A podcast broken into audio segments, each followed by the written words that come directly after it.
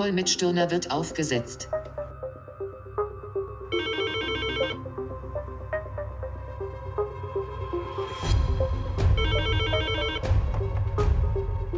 Martin Stirner, guten Morgen. Guten Morgen, Herr Stirner. Markus Hujara von Cap Insight hier. Hallo, Herr Hujara. Hallo, Herr Stirner. Herr Stirner, eine neue Woche beginnt und äh, ich lese äh, von Corona-Steuerhilfegesetzen in Deutschland, dem Green Deal für Europa. Und wenn ich so Ihren Hintergrund gucke, haben Sie sich da ja sozusagen äh, schon vor meinem Anruf darauf vorbereitet, dass es heute über grüne Themen geht. Ja, und auch in den USA schießen gefühlt wöchentlich äh, neue äh, Hilfsmaßnahmen aus dem Boden. Es hagelt Wiederaufbauhilfen in aller Welt. Und Herr Stirner, ganz ehrlich, ich habe da den Überblick etwas verloren.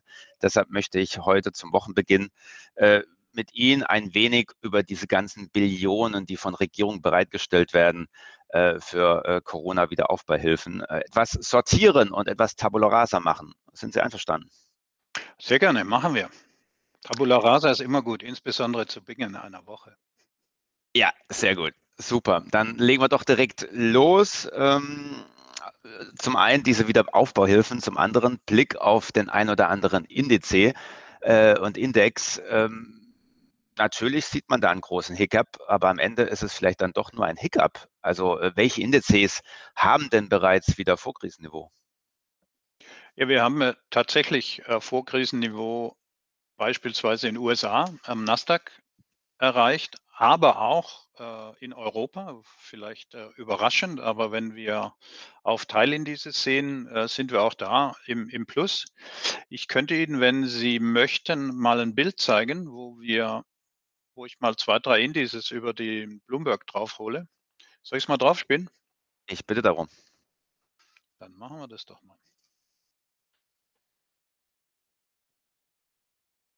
So, Gucken wir mal, ob die Technik heute auch funktioniert mit einem grünen Hintergrund. Können Sie schon was sehen? Ich habe ein Bild, ja. Mhm. Sie haben ein Bild, dann machen wir das mal größer. Hier habe ich Ihnen mal die Indizes mitgebracht, wo Sie sehen, das ist Year to Date. Äh, da haben wir mal hier oben den Nasdaq. Der ist plus 7 Prozent seit Jahresanfang. Heute ist ja Feiertag in den USA. Das heißt, heute wird sich nichts verändern. Aber sehen Sie mal, ich habe auch den mal äh, grün gemacht. Das ist der TechDAX. Es ist wahrscheinlich eine kleine Überraschung, zumindest für alle die, die sich nicht täglich mit dem Ganzen äh, so eng beschäftigen. Der ist tatsächlich bei plus eins. Hier unten habe ich mal dunkelgrün gemacht. Das ist der DAX, der heute ja auch leicht im Plus ist. Der ist immer noch bei minus, also 83,6 zeigt es hier an. Das heißt, der ist minus 16,4 year to date. Da sehen wir schon eine extreme äh, Differenz zwischen Tech-DAX und äh, DAX alleine in, in, in Deutschland, was natürlich mit dem Nasdaq äh, sich besonders ausprägt. Also Technologie ist im Plus, um es einfach auszudrücken. Hier in der Mitte haben wir China, da ging ja alles los, sehen wir auch hier, ging früher in die Knie sozusagen, hat aber die Tiefe gar nicht mitgemacht und äh, liegt jetzt bei knapp minus 10, also minus 9, minus 8,5. Und hier haben wir äh, dann nochmal den japanischen Index, der ist bei knapp minus 10 und hier den Dow Jones ähm, Index, der ist bei minus 15, der ist so mehr oder weniger im Bereich des DAX. Und was sicher auch interessant ist, weil die die größten Probleme durch die Pandemie haben, aber nicht in aller Munde sind, ist äh, Emerging Markets. Das ist der Emerging Market Index hier. Der ist äh, am tiefsten year to date. Was ich persönlich finde, ist, wenn ich das noch zeigen darf, ist, wenn wir einfach mal die Krise von 2018 nochmal mitnehmen. Da sieht man das Ganze, ich hätte fast gesagt Drama, wäre aber zu viel des Guten. Da sieht man diese Differenz in der Wirtschaft, die jetzt über die Krise sich nochmal beschleunigt hat und in weiterer Folge aus meiner Sicht sich auch beschleunigen wird. Hier sehen wir Nasdaq, 1.1.18 bis heute über plus 40. Jetzt gehen wir nicht alle wieder einzeln durch, äh, aber zum Beispiel der DAX ist immer noch seit 1.1.2018 immer noch bei minus 14, was natürlich ein klares Thema ist, ähm, dass hier extreme Probleme in der Struktur in der Zusammensetzung des Index, aber auch in der Struktur, in den Strukturproblemen Europa, Schrägstrich in, in, in Deutschland sind. Da sehen wir auch hier TechDAX im Plus in dieser Zeit. Also diese klare Differenzierung der Börse, äh, was die Wirtschaft betrifft, die hat Fahrt aufgenommen, schon länger, also nicht erst seit der Pandemie und äh, zeigt sich aber auch in dem kurzen Zeitraum jetzt hier nochmal, erst geht alles zusammen nach unten und dann hm. trennt sich die Spreu vom Weizen wieder. Also eine deutliche Ausdifferenzierung von dem Thema heraus. Ähm, wo, wo geht es eigentlich hin? Und das wird auch das Thema sein, was Sie angesprochen haben. Sind diese Hilfsprogramme wirklich gut? Bringen sie genau das, was, was wir uns alle erwarten? nämlich dass wir die Wirtschaft äh, ankurbeln und am Laufen halten. Aber diese Differenzierung ist, ist wirklich äh, extrem und, und die wird sich fortsetzen. Ja, Herr Stunner, da sprechen Sie ja auch ganz spannende Themen an und äh, gerade Technologie ist ja in unseren Calls, wenn ich Sie anrufe, oft ein Thema ne? und äh, meistens auf der Habenseite und der Positivseite. Ähm, dennoch nochmal grundsätzlich die Frage, also wenn wir jetzt äh, die jüngste Entwicklung anschauen, welche Rolle spielen diese Rettungsschirme und Konjunkturprogramme? Und sind sie sinnvoll, wenn Sie sagen, wir haben ein Strukturproblem zum Beispiel in Deutschland und Europa? Äh, ist es dann überhaupt sinnvoll, hier verschiedene äh, Strukturzweige zu stützen, verschiedene Unternehmen äh, zu retten? Also sinnvoll sind sie auf alle Fälle, weil wir natürlich eines ganz klar damit erreichen, also wir, die, die Programme erreichen ganz klar eines, das ist Vertrauen. Und äh, das ist ja die Basis für, für unser gesamtgesellschaftliches Zusammenleben, aber auch in der Wirtschaft, Zuversicht. Und deshalb, ja, die Programme sind sinnvoll, ähnlich wie 2008. Insbesondere die Beschäftigungsprogramme, die sind natürlich äh, extrem positiv zu bewerten, weil wir damit äh, das Thema Konjunktur, Konsum etc. am Laufen halten und nicht dieses extreme Zusammenbrechen äh, von Märkten sehen. Ansonsten, hm, Sie haben das angesprochen, ist es sinnvoll, Strukturmaßnahmen zu betreiben, womöglich in Branchen, die tatsächlich schon ein extremes Problem haben. Das wage ich auch zu bezweifeln. Ich würde es für besser erachten oder für noch sinnvoller erachten, wenn Investitionen genau dorthin gehen, wo wir Zukunft äh, sehen. Also beispielsweise Bildung, äh, beispielsweise digitale Infrastruktur etc. pp. würde ich extrem begrüßen. Wird, wird er auch kommen, äh, so wie es aussieht. Ähm, die Frage ist, ob es mit dem breiten Füllhorn, ob das sinnvoll ist. Das wage ich zu bezweifeln, aber in einem ersten Schritt müssen wir auf alle Fälle erstmal breit alles unterstützen, damit wir nicht das Thema wegklappen haben. Mhm. Werden wir dennoch äh, konkreter. Ich würde ganz zwei Dinge ansprechen. Das erste wäre äh, sehr konkret äh, die Lufthansa, über die wir auch schon mal gesprochen haben in diesem Format. Äh, jetzt der Bund mal wieder als Mitaktionär äh, bei der Commerzbank, bei einem anderen äh, gelben Unternehmen, hat das ja so, naja, semi-gut funktioniert. was halten Sie davon? Gut, ähm, ich bin jetzt äh, nicht der Regierungssprecher, dennoch muss ich da die Regierung äh, verteidigen. Äh, sie ist Aktionär äh, bei der Commerzbank, aber sie ist sicher nicht dafür verantwortlich, wie die Geschäftspolitik dort läuft. Äh, sie redet da wahrscheinlich ein bisschen mit. Ich bin da jetzt nicht dabei, aber ich vermute mal nicht, dass die, äh, die operative Leitung so stark beeinflussen, dass man jetzt das der Bundesregierung in die, in die Schuhe schieben kann. Lufthansa ist für mich im Gegensatz zur Commerzbank etwas anderes. Äh, daran hören Sie schon, äh, ich wäre damals als Regierung nicht bei der Commerzbank eingestiegen. Äh, aber Lufthansa ist für mich ein Thema Strategie, also was wir gerade schon hatten. Ist es strategisch, könnten wir uns als Deutschland es uns strategisch erlauben, dass wir ein, keine Fluglinie, also keine Airline mehr haben? Wenn die Lufthansa pleite geht, dann hat Deutschland keine Airline.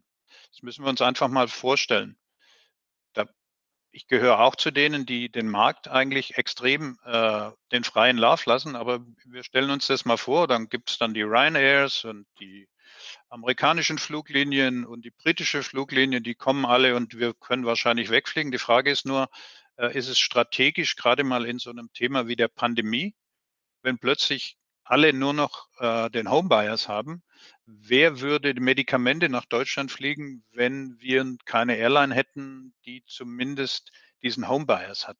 Also das sehe ich als extrem strategisch wichtig an und demzufolge bin ich persönlich ein, ein absoluter Befürworter für die Lufthansa-Thematik. Mhm. Da sprechen Sie jetzt sozusagen als äh, Gesamtmarktbetrachter, wenn man sich jetzt die Luftfahrt als, äh, ja, als Investorencase anbelangt. Welchen Einfluss hat denn diese Rettung? Speziell für die Lufthansa, aber auch für die ganze Branche. Ja, da sprechen Sie mich ja direkt als, als äh, Fondsmanager an. Also so nach dem Motto, würdest du da rein investieren? Äh, nee, das lasse, überlasse ich mal der Regierung. Und, äh, und äh, vor dem Hintergrund, der Luftfahrtbranche hat ein extremes Problem und äh, das wird auch bleiben. Deshalb war meine Aussage auch, das ist, wenn ein strategischer Case, das ist kein Business Case, das ist das, was Sie vorher angesprochen hatten, ist es sinnvoll.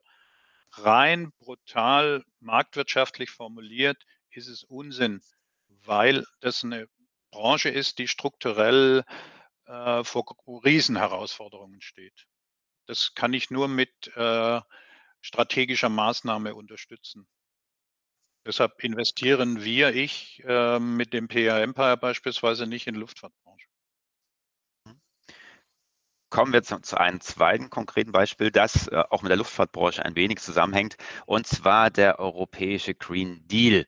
Das soll sozusagen das größte, grünste Corona-Wiederaufbauprojekt äh, und äh, Aufbauprogramm der ganzen Welt werden, was sich da äh, die Kommission ausdenkt.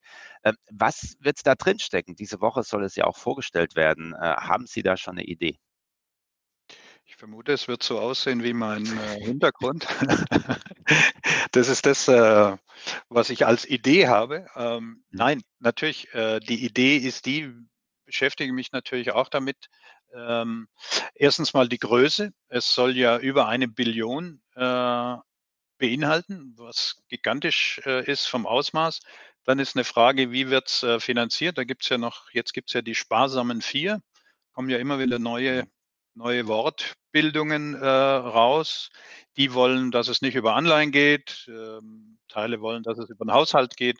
Also das muss man, muss man noch sehen. Aber um Ihre Frage konkret äh, zu beantworten, ich hoffe sehr, dass äh, dieser Green Deal tatsächlich äh, dazu dient, dass wir strukturell die Masse der Programme in die Bereiche bekommen, die auch zukunftsgerichtet sind. Und da ist ohne Zweifel äh, die Ausrichtung äh, Richtung Klima, Klimawandel ein äh, wesentlicher Punkt. Und der zweite ist, den ich immer wieder auch benenne und deshalb auch Technologieaktien im Portfolio habe, ist immer wieder das Thema Digitalisierung, was letztendlich ja auch eine Art äh, klimafreundliche äh, Thematik ist. Wir nehmen ja unser äh, Thema immer äh, auch als Beispiel.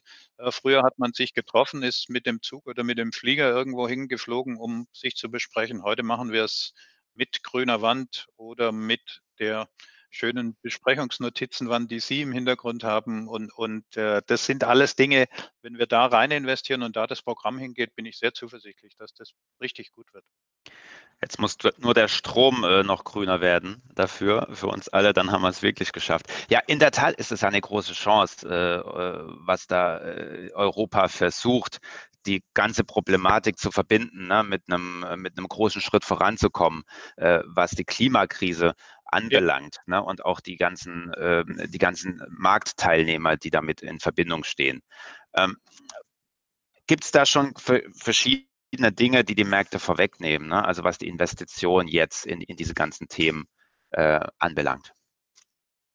Ja, also der, der Markt äh, nimmt äh, sicher vorweg ähm, im, im großen Maße die, die Hoffnung und äh, in Teilen kann man es ja aber auch an realen Zahlen schon sehen, dass diese ganzen Programme diesen tiefen Absturz relativ schnell abfedern werden und wir wie mit einem V äh, nach oben laufen. Und, vor dem Hintergrund, äh, das nimmt der Markt im Moment vorweg oder das, davon geht der Markt äh, jetzt aus. Und das nächste große Thema am Markt wird sicherlich sein, äh, wie schnell kann es gelingen, einen Impfstoff zu finden oder ein Medikament, um daraus ableiten zu können, wie schnell die gesamten Maßnahmen womöglich schneller wieder gelockert werden können, als es bis dato, bis dato ansteht. Ja, schön, äh, Herr Stöhner, dass Sie uns nochmal daran erinnert haben, äh, warum das Ganze eigentlich äh, alles stattfindet. Letztes Mal haben wir es ja geschafft, kein einziges Mal das Wort Corona in den Mund zu nehmen, wenn ich mich recht erinnere. Ja, Sie persönlich, Herr Stirner, blicken ja auf über drei Jahrzehnte Portfolio-Management, Jahrzehnte zurück. Da waren großartige Zeiten dabei, aber im Moment hat es die Gilde ja wirklich äh, nicht so einfach und ist auch nicht unbedingt äh, zu beneiden. Erst ging es darum, Aussagen von Virologen, ähnlich wie die von Aktienanalysten, zu verfolgen. Und jetzt kommen auch noch diese ganzen Rettungsprogramme dazu und man muss so ein bisschen in Politikerköpfe reinschauen, äh, was denn da wie gerettet wird und welche Einfluss, welchen Einfluss es haben wird. Ähm, macht Ihr Job eigentlich immer im Moment und überhaupt noch Spaß? Ja, macht er, absolut. Äh, er ist er ist und bleibt für mich der Traumjob, weil er ja manchmal äh, ein bisschen mit Leiden äh, täglich äh, extreme äh, Unterschiede zwischen Plus und Minus und, und zwischen der Denke, die man hatte und was der Markt dann tatsächlich umsetzt. All diese Dinge, ähm, die mich, wie Sie selber gerade äh, gesagt haben, seit mehr als drei Jahrzehnten beschäftigen. Das fasziniert mich nach wie vor und lässt mich nach wie vor nicht los. Und ähm, das, das Gute und das Schöne daran ist, dass die Lernkurve äh, unverändert äh, anhält und nicht abflacht. Und äh, vor dem Hintergrund äh, hoffe ich auch, dass meine Passion äh, weiterhin so leidenschaftlich bleibt und ich äh, nach wie vor den Job mit großer Leidenschaft verfolge. Lässt sich diese Lernkurve, die Sie gerade beschrieben haben, auch in Ihrem Aktiensheet ab oder in Ihrem äh, Fondssheet, Performance Sheet ablesen? Also wie läuft es denn im Moment? Ja, läuft gut. Ähm, also ich manage ja seit 30.06.2016 den, den PH Empire wieder selbst mit meinem Team mhm. und äh, habe den äh, zurückgeholt. Da hatten wir früher einen externen Advisor mit drauf. Und äh, wenn wir drauf gucken auf die Kurve, was äh, seit dem Zeitpunkt passiert ist, äh, ist es äh, sehr schön zu erkennen, weil wir genau das erreicht haben, was Lernkurve bedeutet. Hier haben wir 2018, da sind wir gut aus der Krise rausgekommen. Year to date sind wir wieder im Plus. Vor dem Hintergrund ähm, hat sich das gut entwickelt und was wir hier sehen, ist Lernkurve kann, kann hier stattfinden, also im Kopf oder aber auch auf einer Systematik. Und was wir hier machen, ist äh, alles systematisch ähm, zu bearbeiten. Und vor dem Hintergrund ist diese systematische Vorgehensweise in der Anlagepolitik, das ist der größte Effekt meiner persönlichen Lernkurve. Nicht zu denken, dass ich selber alles weiß, sondern alles auf Systeme abzulegen, was hier stattfindet, weil die mich emotionsfrei äh, entscheiden lassen. Und vor dem Hintergrund ist das der Riesenvorteil. Und das ist tatsächlich der Effekt der Lernkurve für mich als Portfolio Manager und Asset Manager, den ich über, über Jahrzehnte, da geht es schon da hinten raus, äh, bis hier in, in, in, die, in die Gegenwart habe. Absolut. Also erst wollte ich äh, damit schließen, wenn es gut werden soll, dann muss man es selbst machen, wie Sie, wo, wo jetzt wieder selbst Hand anlegen an Ihrem äh, Fonds. Auf der anderen Seite kann man sich auch helfen lassen durch Systematik und das an ein oder andere intelligente Tool. Ich denke, das ist in diesen Zeiten auch nicht das schlechteste Learning. Absolut. Herr Stirner, ich bedanke mich. Äh, war wieder spannend, heute der Blick auf verschiedene äh, Konjunkturmaßnahmen und äh, wie sie uns und verschiedenen Branchen helfen werden. Ich werde mich wieder melden, äh, wenn die Märkte wieder spontan etwas machen, äh, das nach Erklärung äh, schreit und werde versuchen, sie zu erreichen. Ich bedanke mich für das mich. grüne Gespräch heute. Ich danke Ihnen. Grüße nach Hamburg. Tschüss. Tschüss.